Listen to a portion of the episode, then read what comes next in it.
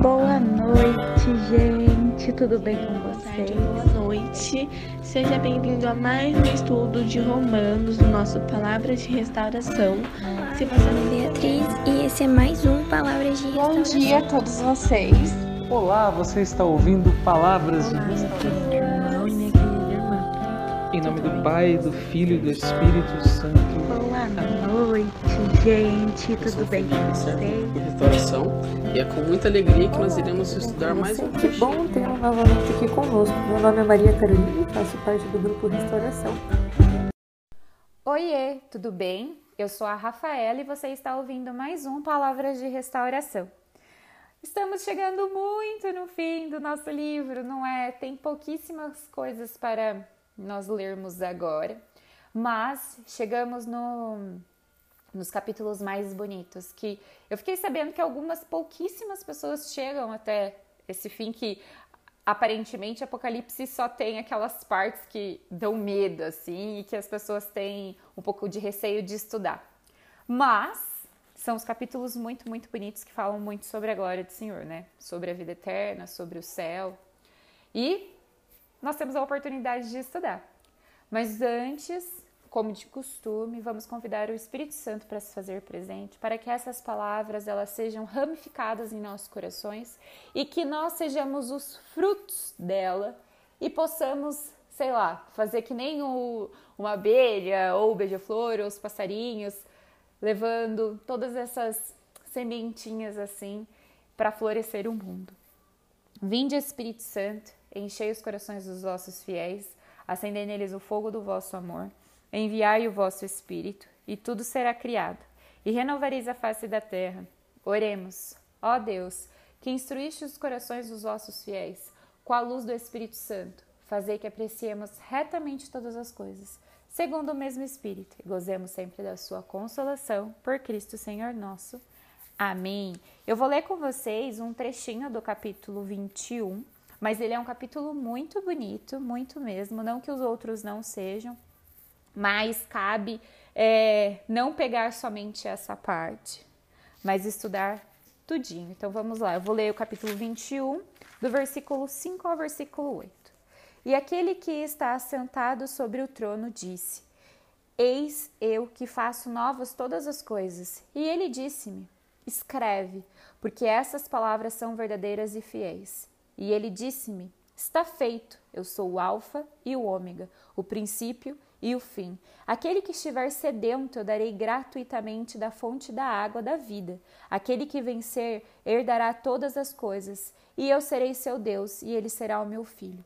Mas os medrosos, e incrédulos, e os abomináveis, e assassinos, e devassos, e feiticeiros, feiticeiros e idólatras, e todos os mentirosos terão sua parte no lago que arde com fogo e enxofre, que é a segunda morte. Palavras do Senhor, graças a Deus. Como eu disse, aqui é muito, muito, muito lindo, porque a gente vai viver na glória do Senhor a vida eterna. E isso a gente vai poder ver com os nossos próprios olhos, vamos poder viver desde que continuemos com o Senhor.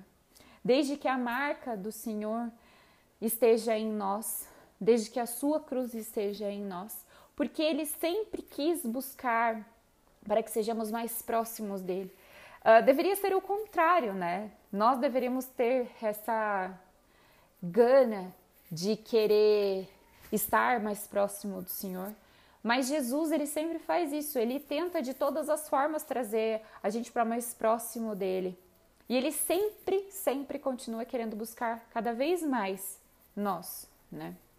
E independente se nós somos pecadores ou não, Jesus dá todas as fichas para a gente gastar aí. E como eu disse, Jesus sempre vem antes de qualquer tribulação. Então, quando você tem fé, em tudo você encontra uma mensagem de Deus. Enquanto você puder tirar um ensinamento de qualquer situação, de qualquer palavra, significa que você pode conversar com Deus, significa que você vai fazer com que isso transforme em sua vida. E aqueles que esperam no Senhor e não se contentam com as coisas do mundo é, e levam né, em consideração todas as advertências que Deus faz, porque ninguém é 100% perfeito, e permanecem assim no amor de Deus e não se rendem às tentações se salvarão. Mas aqueles que não quiseram, aqueles que permaneceram no pecado, que permaneceram distante de Deus, eles vão arder no lago de fogo. E lembrando que isso não é um castigo, isso é uma busca e uma resposta daquilo que a pessoa construiu na sua própria vida. Lembrando que a gente tem o livre-arbítrio para dizer sim e não. Então, todas as escolhas e situações que acontecem em nossas vidas, claro que nós nos encontramos, não aquelas que acontecem assim e não tem uma explicação, foi porque nós buscamos. Então, que nós possamos sempre buscar estar próximo de Deus cada dia mais. E aqui é muito, muito, muito lindo, porque foi nos dada a oportunidade de um novo, de um novo céu, uma nova terra. E Jesus fala diretamente: vem beber da, da, da fonte de água viva. Isso você vai poder fazer olhando para Jesus. Hoje nós temos essa oportunidade de buscar de acordo com as palavras, né? Que ele fala assim: é, escreve porque essas palavras são verdadeiras e fiéis. Nós vamos chegar um momento em que nós vamos olhar para Deus e buscar diretamente da fonte. Mas cabe lembrar que uh, as pessoas que são medrosas, os que são mornos, os que não se comprometem com Deus e, com Deus e nem viram as costas para Ele, uh, como, como assim, né? Aquele que fica entre vai e volta, mas não quando você cai em tentação, não é isso. É quando você quer ter o melhor dos dois mundos, assim. E você não se compromete com Deus, mas você também não se compromete diretamente com Satanás, mas você fica ali, achando que vai dar tempo ainda de, é, de pedir perdão no momento da morte e conquistar a vida eterna, mas a gente sabe que não é bem assim. Lembram que no começo do Apocalipse eles foram vomitados, porque essas pessoas são vistas com nojo. Porque elas não querem se comprometer. Elas não querem se comprometer com Deus, elas não querem se comprometer com Satanás, elas acham que ali tá tudo bem. E essas pessoas, elas, elas vêm primeiro dos infiéis. Olha isso, antes dos assassinos. Então, antes, então queira ser tu, quer dizer, não queira ser morno. Se você está vivendo uma vida fria, busque sempre estar próximo de Deus para até você ficar quente, mas não seja morno. Não fique duvidando, nem, sei lá, dando oportunidade para outras coisas, porque você será vomitado. E aqui, essas pessoas mornas, elas também ganham o lago de fogo e vão queimar para a vida eterna. E eu achei muito legal isso. Vocês sempre ouvem falar sobre que Deus é o Alfa e o Ômega, o princípio e o fim. E eu trouxe para você o porquê disso. Porque uh, o termo grego alfa é a primeira letra do alfabeto, né? Grego.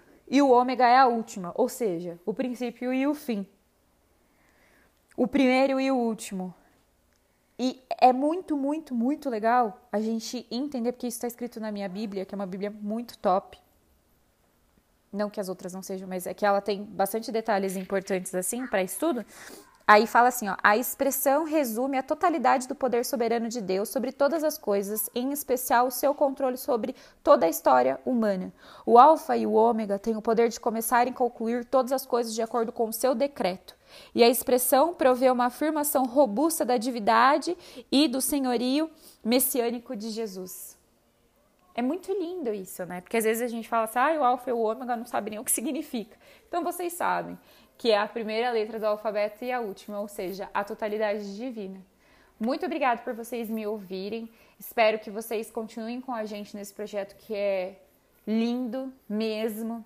Não acabou por aqui, vocês vão me ouvir bastante ainda, eu espero, né? Se estiver nos planos de Deus que eu continue, eu continuarei. Muito, muito obrigado mesmo. Não esqueça de ir nas redes sociais do Restauração, curtir, comentar, dar sugestões uh, do que vocês querem ver por aqui. A gente pode trazer temas pontuais, que sejam polêmicos ou não, mas tudo de acordo com o que Jesus quer trazer para as nossas vidas. Estamos e continuaremos reunidos em nome de Deus, que é Pai, Filho e Espírito Santo. Amém. Um beijo enorme no coração de vocês, boa semana, bom trabalho, bons estudos. Ou se você não quiser fazer nada, bom nada para você, mas que você seja sempre acompanhado de Jesus e da Virgem Maria.